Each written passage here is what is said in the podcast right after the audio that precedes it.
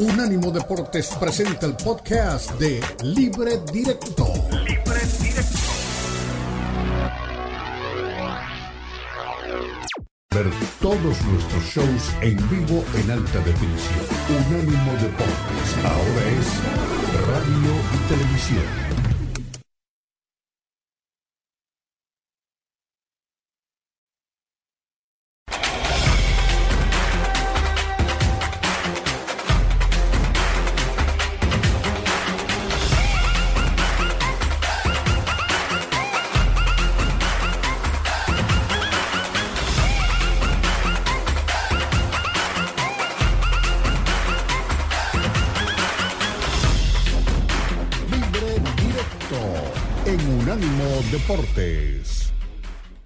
Siempre es reconfortante. Tuvimos una buena primera participación como visitante. Habíamos perdido y era necesario para nosotros obtener el resultado. Eh, ver que es un equipo que siempre se sabe sobreponer a ciertas o a las adversidades que se van presentando, como el descalabro que tuvimos en el primer encuentro. Y esto nos deja tranquilo que hubo a lo mejor ciertos momentos en que no tuvimos esa frialdad para saber eh, tener esa ventaja y por supuesto no permitir a lo mejor la reacción del rival. Fox, Hola, David Espinosa de Fox Sports. Eh, siendo quizás muy pronto en el torneo, pero ¿hay alguna virtud que quizás te tenga más tranquilo por lo que se ha visto del equipo en estos partidos? El equipo tiene muchas condiciones, tiene gente de, de gran valía, de tiene contundencia, eh, tiene creatividad, eh, tiene fortaleza en el sector defensivo, es un equipo bien balanceado. Eh, yo creo que lo más importante ahorita es que el equipo trabaje como tal. Considero que el día de hoy hizo un muy buen trabajo, toda la primera parte y parte del segundo tiempo, y, este, y vamos en ese crecimiento ¿no? que, que estamos buscando. Es un equipo que, a pesar de que, como se menciona, después del primer partido, que no tenemos gol, después se habla de que se tiene una crisis y, bueno, ahora ya rompimos esa crisis que, de un partido que no tenemos gol y que supimos capitalizar en tres oportunidades y los hombres referentes en el gol están presentes ahí. Eso es algo que me deja tranquilo. Sé que es una virtud por parte del conjunto y, y repito, conforme avance el torneo, esperamos que siga el incremento de este, de este equipo. Conforme, o sea, sobre todo por, por la manera en que tomamos los goles. Me parece que no, no son acorde a lo, que, a lo que veníamos trabajando, a lo que esperábamos, pero evidentemente bajo esos contextos el rival, el rival aprovecha esas, esas equivocaciones y, y pagamos ese precio. Eh, pienso que, que, que tenemos que, que, modificar y no ser un equipo de reacción.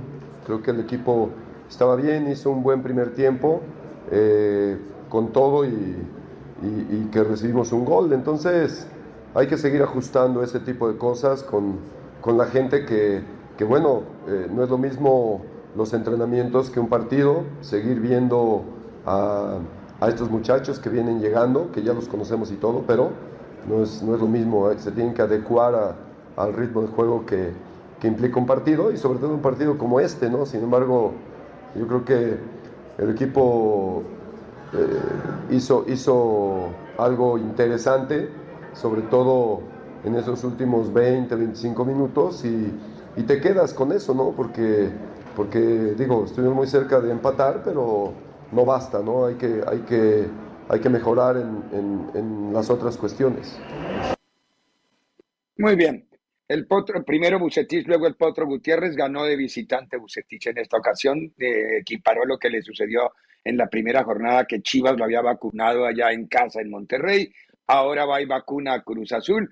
Eso es quizá lo, atractivo que tiene el fútbol mexicano, que no, que no siempre eh, los locales ganan, que no siempre los mismos están alcanzando el mismo, un resultado esperado, sino generalmente afloran las sorpresas. Comenzó ganando Cruz Azul, Leli, un partido que parecía que, además un golazo de Antuna, ¿no? Un pase filtrado de Charlie, un golazo de Antuna cambiando de poste y yo pensé que iba a, a venírsele la noche a Monterrey. No, Monterrey salió con paciencia y Berterame hasta tres goles hizo. Bueno, dos a favor y uno en contra, pero hizo tres. Berterame en, la película, o sea que de, todos hay que contarse. Y el mellizo Funes Mori, y terminó por ser un partido atractivo. A mí no me disgustó el, partido de, Monterrey. Ah, fue un partido bueno, cada uno con, con, su estilo, con su propuesta. Todavía me quedan algunas dudas con Cruz Azul. Eh, me parece que iban en mejoría con el Potro Gutiérrez, pero de pronto ves que faltan ideas en ataque que no se ve esa solidez ofensiva que necesita un equipo que ya tiene un rodaje, ¿no? Más allá que habla de estas incorporaciones de jugadores que tendrán que adaptarse, lamentablemente, como siempre pasa en Cruz Azul, tarde. Y del lado de Rayados, es que Ricardo y Fernando, esto nos podemos cansar de decirlo, pero ¿qué le duele a Rayados, no? Y, va recuperando jugadores y vemos a Duan Vergara y hoy tienen a Cortizo y de pronto ves este, esta cantidad y esta calidad de futbolistas. Lo de Berterame es para pararse y aplaudirse la, calidad de goles que mete. Y Funes Mori sirviéndote de poste y reteniéndote la pelota. Y después tienes muchas alternativas más en ofensiva. Entonces, realmente rayados por calidad individual, haciéndolo bien, pero también Ricardo Fer con mucho orden. Vi un equipo de rayados muy ordenadito, muy bien en defensiva, y creo que también hay que resaltarlo, ¿no? Nunca va a ser el rayados espectacular, pero sí tiene gente para hacer goles de primer nivel. Fer, ¿notaste que se descuadernó un poquito Cruz Azul en el segundo tiempo? Sí. El, micrófono, Fer.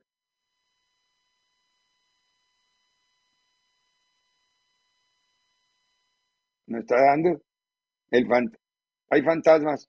Bueno, otro botoncito, a ver, uno, dos, tres, cuatro, cinco, seis, siete, ocho. Bueno, ahora ya, ya vamos a recuperar. Pero me daba la impresión, Eli, mientras Fer recupera, mientras Fer recupera la parte audio, eh, que, que hubo un pasaje en el segundo tiempo en donde Monterrey se vio muy superior. No fue muy largo, pero fue un pasaje en donde se vio muy superior y le tocó ajustar al potro y mostrar la otra cara que tenía el equipo para acercarse. Y el segundo gol eh, que es el autogol de Berterame, el segundo gol de, de, de, Cruz Azul, termina por, por, darles esa posibilidad de acercamiento, ¿no?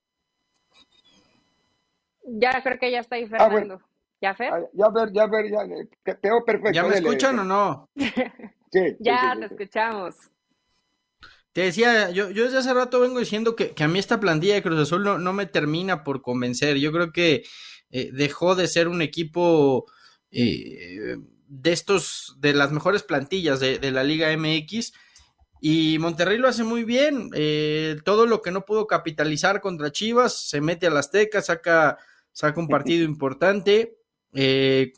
no sé, Cruz Azul no, no, no, termina de convencer por todos lados, ¿no? La, la parte de la directiva pareciera que, que tampoco está muy bien organizada que digamos, eh, no tienen o yo no veo un equipo tan potente como en otros años, en fin, eh, a mí me, genera muchas dudas Cruz Azul y, en cambio Monterrey pues ya lo sabemos, ¿no? Es un equipo bien armado, creo que se reforzó bien para lo que necesitaba y que nuevamente va a ser uno de los equipos protagonistas de, de la liga, ¿no?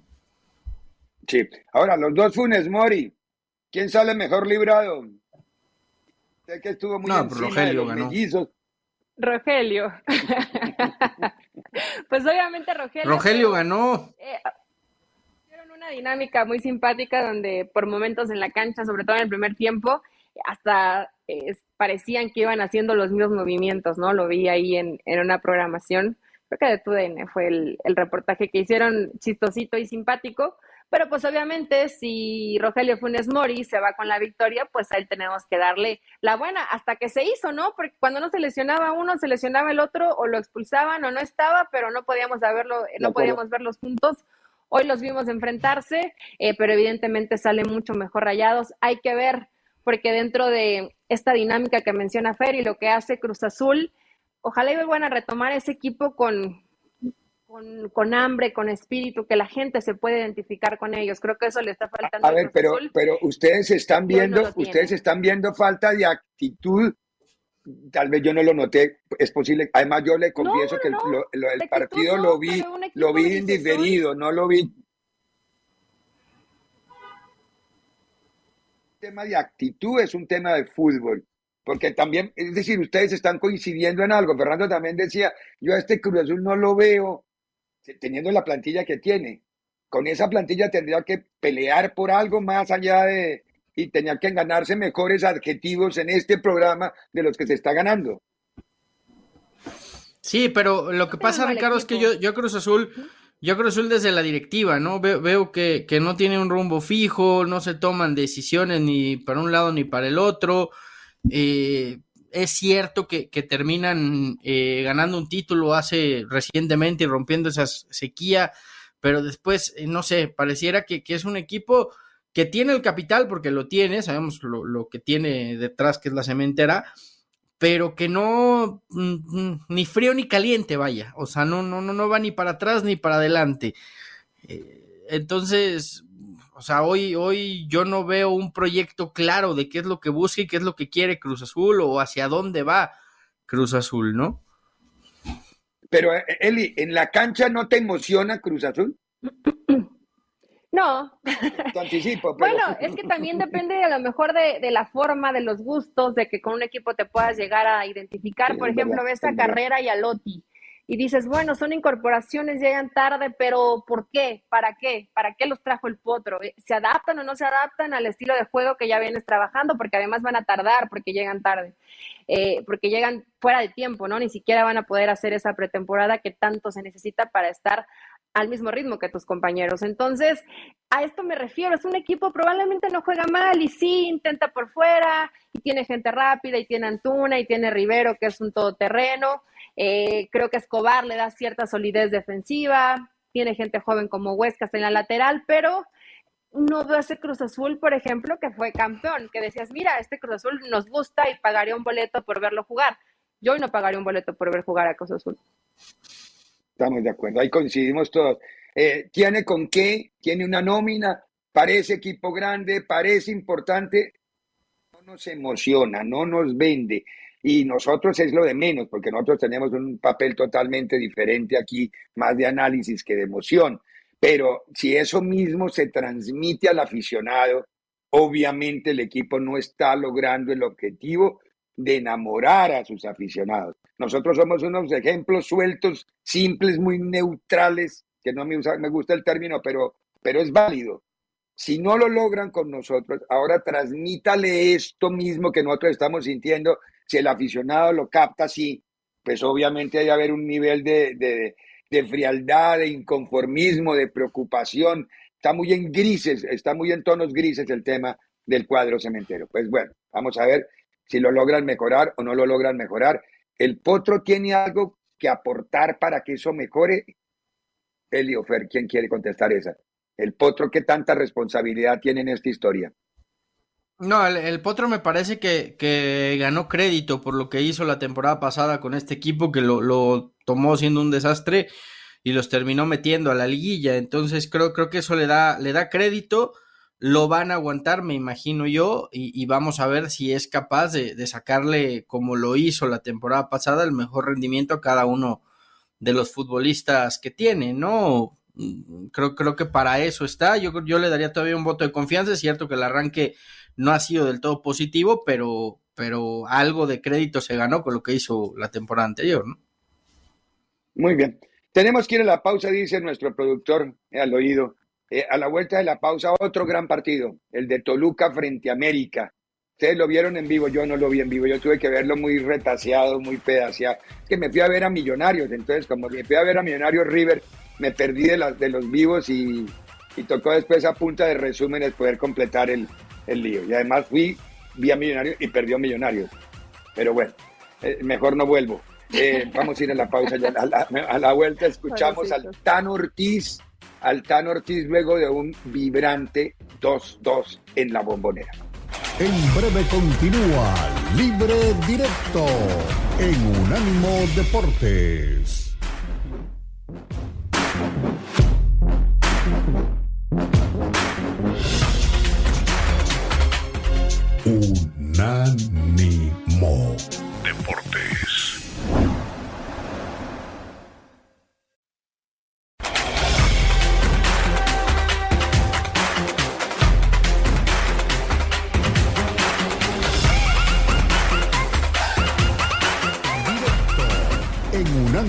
Deportes. Sensaciones. Eh, estoy tranquilo que tengo un grupo de jugadores que entienden la playera que visten en la institución. Ellos saben que lugar donde vayamos a jugar, lugar donde vamos a ir a buscar la victoria. Es un club grande que siempre intenta jugar, intenta ir a buscar el arco rival. Eh, me gustó en líneas generales el equipo completo. No soy mucho de dar nombres personales, pero sí Oscar está dentro de, esa, de ese análisis rápido que, que hago cuando ustedes me preguntan, pero me voy con, con los jugadores. Los jugadores tengo muy buen plantel. De nada. Azteca. Gracias, Ana. Buenas noches, Tano. Carlos Daniel Salgado de Azteca Deportes. Eh, ahorita nos comentas un poco de esas conclusiones. ¿Qué es lo que, sacando el balance en estos dos primeros partidos, no te ha gustado de tu equipo? ¿Qué es lo que te gustaría todavía que, se ajuste de cara a lo que viene? Buena, buenas noches. Eh, del partido de Querétaro al, al, partido de hoy hemos mejorado muchísimo. Eh, en el partido de Querétaro no estaba tan contento a nivel juego, a nivel colectivo y creo que sí, por bastante destello hemos mostrado el equipo que, que queremos y pretendemos ser.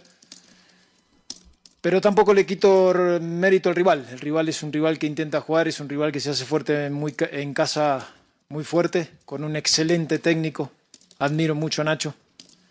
Eh, si bien siempre intentamos sacar una victoria, nos vamos con un empate, yo creo que fue un meritorio para los dos equipos.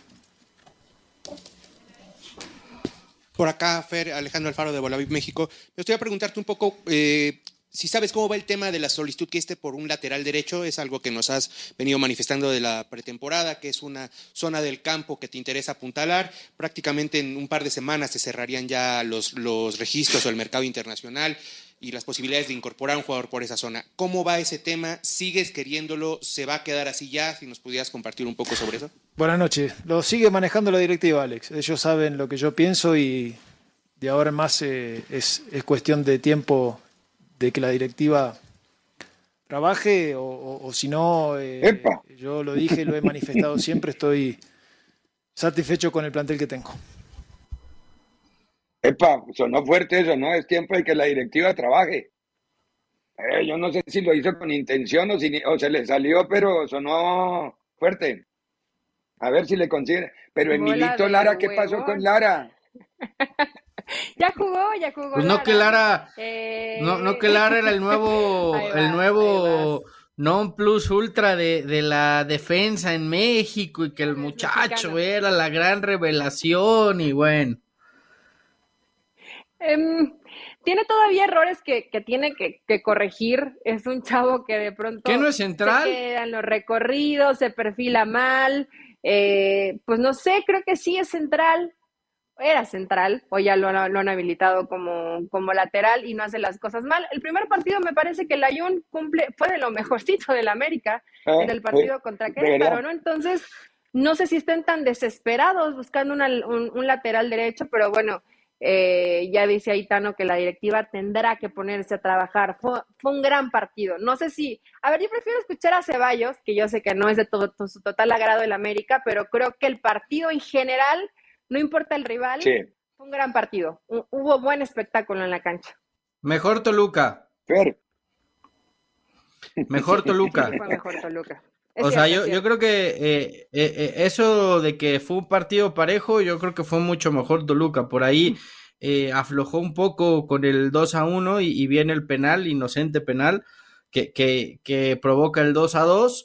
Y a partir de ahí otra vez Toluca vuelve a tener la pelota y, y por el fuera de juego que, que, no ganaron el partido. Pero yo creo que en términos generales fue mejor Toluca que, que el América eh, a lo largo de los 90 minutos y, y, yo insisto, a mí este Toluca me gusta mucho, cada vez asimila mejor lo que quiere Nacho Ambriz, reforzó lo que tenía que reforzar y creo que va a ser un serio candidato al título. Yo al América lo veo muy endeble en la zona baja, pierden a Ochoa, que era el líder de este equipo, Pier perdieron bueno. también a Bruno Valdés, que era otro tipo que, que, que, cuando había que meterle liderazgo a la cosa. Pero ya no daba más, Fer. Ya Bruno, pero, Bruno estaba ya pero en momentos, en momentos importantes solía aparecer, ¿eh? no sé, yo... No, no, yo no, liderazgo sí, tú tienes razón en lo del liderazgo, sí, ahí sí no te lo voy a discutir. El rendimiento en cancha de Bruno ya era muy discutible. Ahora pero puede, muy discutible. puede Yo no sé cómo, cómo Boca Juniors, porque hoy lo anunció ya Boca Juniors, se lo lleva y lo anuncia con Sí. bombos y platillos. De pronto el cambiar de aire al jugador le funciona y termina dando un, porque es la calidad la tiene. Lo que ya no tenía era recorrido, o sea, él se le notó después de la última lesión que había quedado muy tocado, Fer. Qui- Quizá por eso perdió la posición en el América. Ahora lo- los americanistas pueden estar tranquilos, ya jugaron contra Querétaro en el Azteca y sus próximos partidos de local son Puebla, Mazatlán, Necaxa y Tijuana. Entonces, pues así que digamos muy, muy apretado tienen el calendario en el Azteca, ¿no? ¿Verdad? Eh, ya sabemos cómo, cómo, cómo, cómo se manejan las cosas. Y es que pueden estar tranquilos en casa el América, pues tiene todo para, para salir avante, ¿no? No creo que tengan mayores complicaciones. Ay, se va. Ahora, Eli, Eli, Eli, se ha hecho un, entre ayer y hoy, los programas de opinión, es, es responsabilidad del chico Jiménez el primer gol, porque le escupe la pelota muy cercana, llegó Charlie González y la metió, o ese es un balón muy complicado para el arquero que debería, yo no sé, a mí me parece que hay una complicidad del arquero en, en la jugada de gol. Es decir, yo no, no lo quiero defender, pero sí hay una complicidad de, del arquero en la jugada de sí, gol. sí, sí hay una complicidad porque suelta el balón, pero evidentemente creo que lo, lo termina sorprendiendo, ¿no? Y no lo ataja como, como tendría que haberlo atajado. Pero más allá de eso, Ricardo, eh, los goles que hace, el segundo gol de Toluca es muy bueno y te habla de las incorporaciones, dónde aparece Orrantia, dónde aparece Araujo, donde toda esta sincronización que se necesita de jugadores que son futbolistas que recién se incorporaron, pero que terminan eh, puliendo el trabajo que venía haciendo eh, Nacho Ambriz. Creo que en defensa tienen que seguir mejorando, porque a pesar de que sí corrigieron algunas cosas, de pronto los agarraban un poquito mal parados. ¿Y por qué? Porque tanto Baeza como Marcel Ruiz de pronto se me alocan y, van los dos arriba y dejan ese hueco en medio que aprovecha bien, en este caso lo trató de aprovechar América. ¿Y qué habrá sacado de conclusiones del otro lado Tan Ortiz? Creo que Aquino no está pasando por su mejor momento, tendrá que ser titular Richard Sánchez. Le va mejor a Richard. Eh, le va mejor a Richard lo que, eh, lo que pretende en este equipo y Diego Valdés tiene que despertar, ¿eh? Porque cae el 10 de la que le den una inyección de avispina, de avispina, de avispina, que le den una inyección de avispina, porque sí, está, No, no anda está en bien. otro. No. Sí, sí, sí, pero Ya bueno. casi escupo Eh, en la eh, cámara. con, con lo, con- con lo del arquero no se preocupen. Eh, me- eh, Fernando dice que se ve Ochoa. A Ochoa ayer le recetaron ocho, ¿no? Claro que la prensa italiana dice que ninguno fue culpa de él. Si en ocho no fue ninguno culpa de él, qué equipo tan malo el que se fue Memo entonces. Pues que dos si fueron de ocho- penales. Dos fueron penales. Y yo creo que hay uno, no acuerdo cuál fue el gol, pero sí hay uno en que sí tiene un poquito de responsabilidad. Yo ¿no, yo que como siempre se queda y no sale. Ajá. Bueno, Uno. lo vi en uno, pero bueno, comerse ocho sí está complicado. ¿Y el primero, Jiménez y no el sé- primero del América no es de Jiménez? Estábamos hablando de eso, claro, que apague el radio, que no novela un está oyendo. No era, no era un, no era un balón sencillo, Fer, pero sí, sí es parte. Sí, sí, es de Jiménez, de acuerdo. Oscar Jiménez, pero yo lo vi con Es de Jiménez, Eli, no lo, no lo justifiques, es de Jiménez. No es portero profesional de primera división. Bueno, a ver, Sí. tenemos que ir a la pausa. A la vuelta de la pausa, le resumimos lo mejor del fin de semana en libre directo. A Libre Directo en Unánimo Deportes.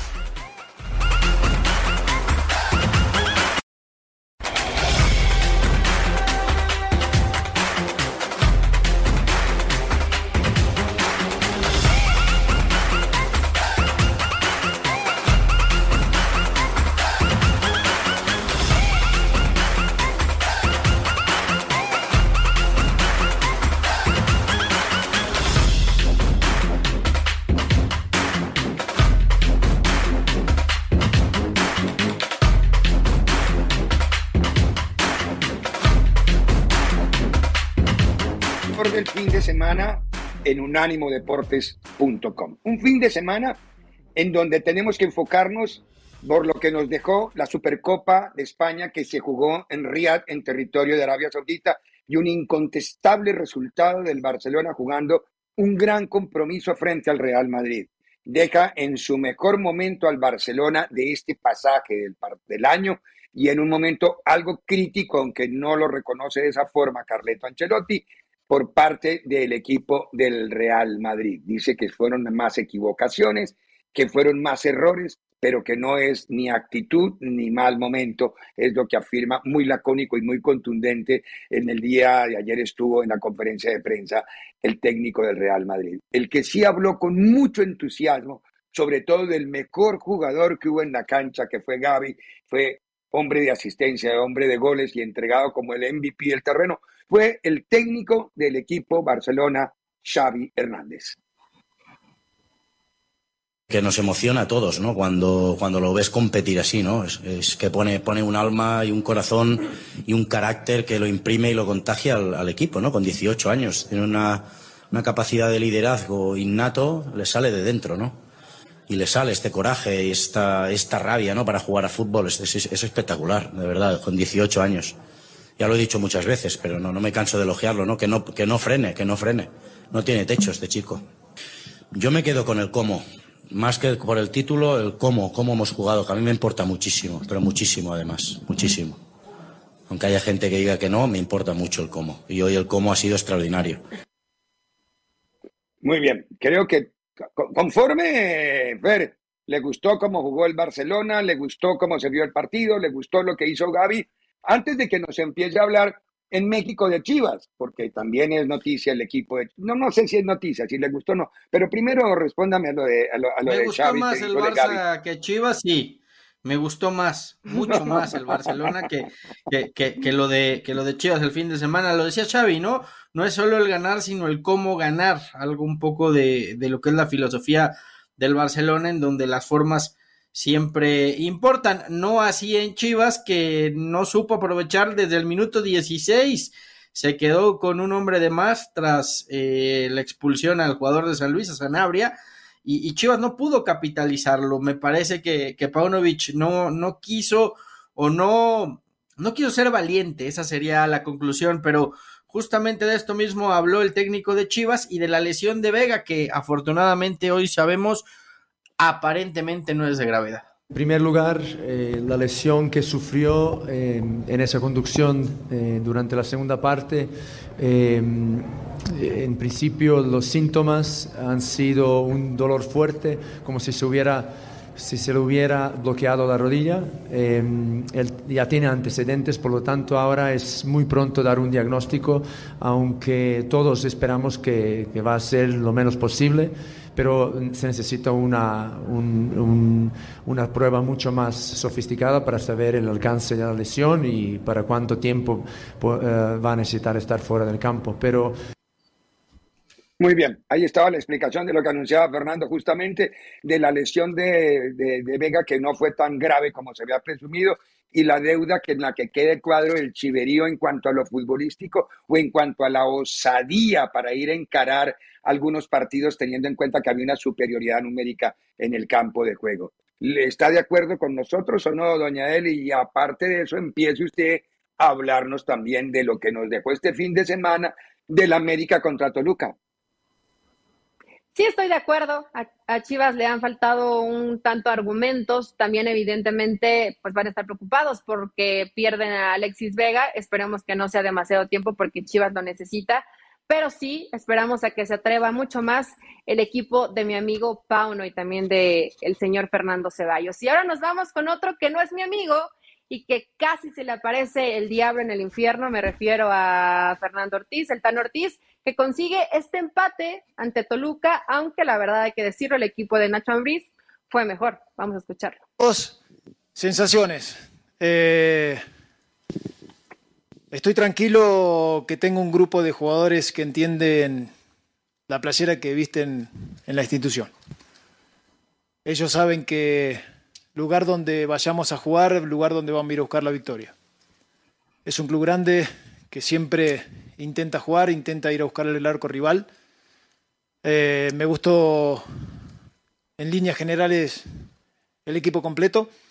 No soy mucho de dar nombres personales, pero sí Oscar está dentro de, esa, de ese análisis rápido que, que hago cuando ustedes me preguntan, pero me voy con, con los jugadores. Los jugadores tengo muy buen plantel. Muy bien. Reconoce que hay un plantel el técnico, pero todavía no encuentra resultados. Van dos empates, solamente tiene dos puntos el equipo de América después de dos salidas. Claro, las dos salidas han sido una en casa, la otra a domicilio y ahora dice, decía Fernando hace un rato, eh, que tiene un calendario muy apropiado, sobre todo para los partidos que tiene como local. Pero hay nuevo líder en el fútbol mexicano son dos fechas nomás, pero Tigres gana, le gana a Pachuca en una gran presentación del cuadro felino en el volcán frente al equipo campeón y con una muy buena dinámica futbolística alcanza el objetivo. Un resultado que parece largo para haber sido Pachuca, pero que cuando se revisa en detalle el comportamiento de Tigres, creo que se justifican los números que alcanzó Tigres en esa salida y el por qué en este momento, a pesar de que solamente son dos jornadas, es el equipo líder del campeonato mexicano. ¿Qué dijo Diego Coca? Al final, el técnico de Tigres. No, muchas cosas. Siempre hay muchas cosas por mejorar, pero siempre también, como digo, siempre hay que ver el vaso medio lleno, no medio vacío. Y lo medio lleno es mucho, la verdad que es mucho. Estoy muy contento por, por la actitud de los jugadores, por la capacidad, por el compromiso. Eh, me gustó mucho empezar perdiendo porque me demuestra el equipo que no se descontroló, que no, no, sintió esa, esa, ese empuje de la gente eh, y siguió pensando y siguió confiando en la forma que teníamos nosotros de ganar el partido. Siguió el orden, tuvimos mucho orden, tuvimos mucha posesión, tuvimos mucho juego, tuvimos eh, mucho forzar al rival para que se equivoque y para mí son cosas importantísimas que, que va incorporando este equipo, porque está claro que técnicamente tenemos jugadores realmente muy buenos y eso. Muy bien, ahora queda un partido pendiente que se va a jugar en las próximas horas, el partido de León frente a Necaxa, el resto de la jornada Ustedes lo pueden estar viendo ahí en cada uno de los resultados que tuvieron los equipos y en la tabla de posiciones también es muy diciente. Es primero Tigres, el equipo que está encabezando el tablero de posiciones, seguido del Atlético de San Luis. Es increíble. Guadalajara, Juárez, Pachuca, Atlas, Monterrey y Santos son los que están en este. No está América, Fernando, no está América. Está Guadalajara metido entre los ocho primeros y América no está dentro de los ocho primeros del torneo. Eh, una jornada agradable la del fin de semana por lo ocurrido en Europa, por lo ocurrido en el fútbol mexicano, en una frase, doña Eli y don Fernando. Me agradó, hubo pues buena dinámica, por supuesto, hay de niveles a niveles, ¿no? El Barça y el Madrid, un nivel superlativo lo del Barcelona, sí, la verdad que justo campeón, pero además jugando muy bien.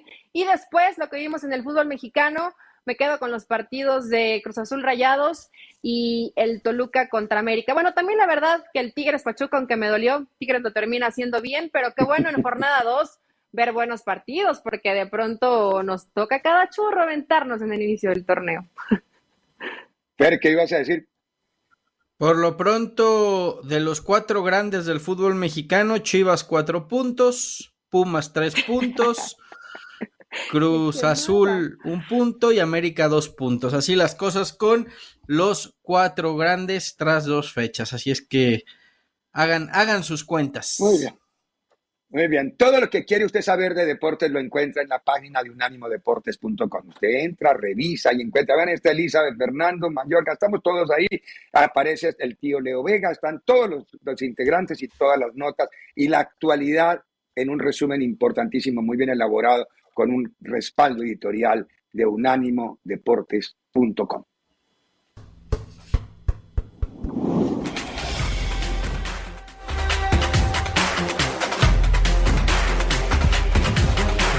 También estamos en Instagram, Unánimo Deportes.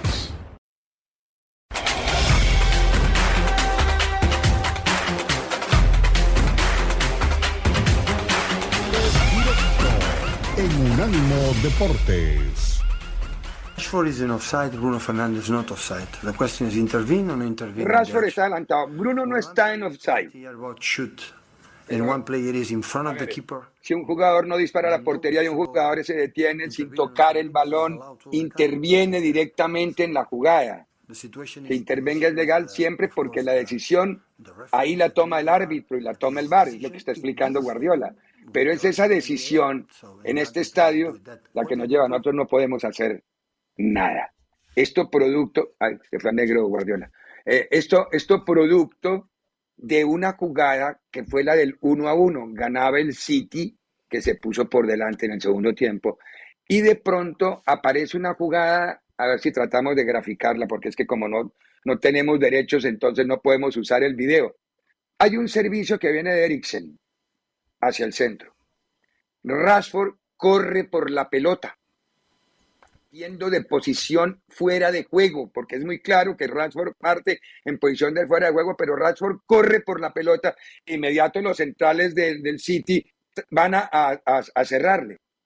De atrás viene Bruno Fernández, que no vienen fuera de juego. Rashford nunca toca la pelota, Bruno entra y dispara. Y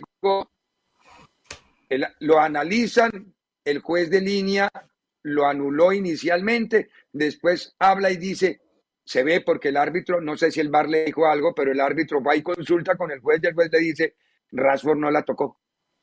Entonces determina que hay gol. Pero para mí, yo no sé si esta es una discusión que nos podemos todos quedar un rato largo. Para mí hay interferencia de Rashford en la jugada de gol. Para mí Rashford es el que obliga a que todo el fondo del, del City se mueva, porque él hace por la pelota. Que Bruno no está, como dijo bien Guardiola, Bruno no estaba en fuera de lugar pero Rashford sí estaba en fuera de lugar e interviene en la jugada. Yo no sé si Eli la vio, ya Fernando la vio, no tengo ni idea. polémica, sí, sí la estuve revisando, Ricardo, y yo creo que sí, efectivamente Rashford no toca el balón, pero él sigue corriendo. O sea, él se acompaña a la jugada del gol. Entonces, tú al acompañar, pues sí terminas interfiriendo, o sea, sí estás siendo parte de. Para mí, este gol tendría que haber sido anulado. Ahora, hemos leído, hemos visto expertas y expertos y la mayoría coinciden en que sí es un gol válido, que no interfiere Rashford. Entonces, está, está confuso. Lo que pasa es que hay que, hay que recordar que... Y no quedar separado interfiere en la jugada. Sí, pero hay que recordar que ahora, ahora la, la, la, regla cambió y ya no es que interfiera o no en la jugada, sino que no estorbe el campo de visión del arquero. Está lo que pasa es que también la International Board, como cada seis meses se les ocurre juntarse y cambian todo, para mí, para mí esta jugada eh, es más fuera de juego en la interpretación de la regla original que las que anulan hoy en día porque la punta del zapato está adelantado pues, gracias a la tecnología y, y, demás. Pero para aquí, para mí esto es más, debería de ser más penado que el otro, porque yo insisto, cuando un jugador tiene la punta del zapato adelantado, no está sacando ventaja de una posición adelantada. Acá, Rashford sí está sacando ventaja porque, porque estás, estás distrayendo a la, a la, defensa y estás participando en la misma. Entonces, eh, hay que tener dos dedos de frente. O patear alguna vez una maldita pelota para entender que tú como defensor, si ves a un tipo que está acá, estás pendiente de él y no sabes a ciencia cierta si está adelantado o no, a que la ventaja que te puede sacar un delantero porque la punta del zapato está adelante, está, está, ligeramente adelantado, ¿no? Pero bueno, así las cosas con este nuevo fútbol. El nuevo fútbol, la nueva tecnología, la, la el, semiautomático, la tecnología semiautomática es muy simpática, porque lo que dice Fernando es cierto. Hubo una jugada en ese mismo partido que se ve la puntita del zapato nomás de uno de los jugadores en fuera de juego y dice, no, no, no, no, no Es que eso, eso es calzar más grande que el compañero, ¿no? eso no es fuera de juego. No, y si soy, y si soy narizón, también queden fuera de juego. Entonces ahora van a, van, van a ser más caros los delanteros chatos. Claro, porque eso no corren oh, entonces sí. se le fue atrás el escenario. O oh, sí, o oh, sí, ya mejor ahí muere porque todavía es horario familiar. O sí que Ceballos. bueno, pero sí termina, para mí sí termina siendo fuera de juego porque Rashford termina corriendo y evidentemente esto detrae a la defensa. René Zamudio, buenas tardes, mis parceros. Ochoa, ya se le vino el Ochoa, ¿a poco no? ¿Cómo, cómo se pueden alegrar de que Ochoa haya comido cinco goles? Luis Piño Rodríguez, saludos desde Chicago, especialmente para el Casio Forni. Ay, ¿por qué te dicen Casio? ¿No llegas a rolas? Le dijeron Casio. Eh, no, pero mejor dígale Twingo, que en Estados Unidos nadie sabe que es un Twingo. Ese es un modelo barato de la Renault, de los carros Renault. Y tampoco saben qué es Renault, entonces o sea no hay problema. Pero bueno, tenemos que despedirnos. Entonces, a nombre de Tomás Colombo en la producción, de Daniel Forni en la dirección, de JD Villalobos en la banda sonora, Fernando Ceballos. Este fue el podcast de Libre Directo, una producción de Unánimo Deportes.